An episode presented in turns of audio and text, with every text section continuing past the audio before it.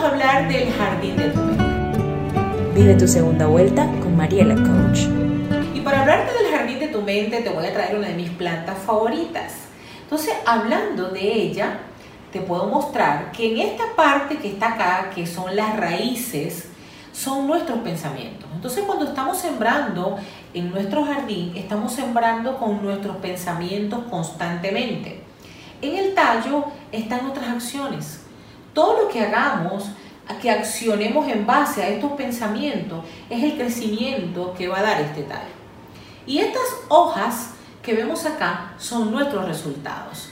Entonces entendamos que aquello que sembramos en el jardín de nuestra mente siempre florecerá. Decide entonces qué quieres sembrar. Mi nombre es Mariela Villalobos y estoy aquí para acompañarte a direccionar resultados en tu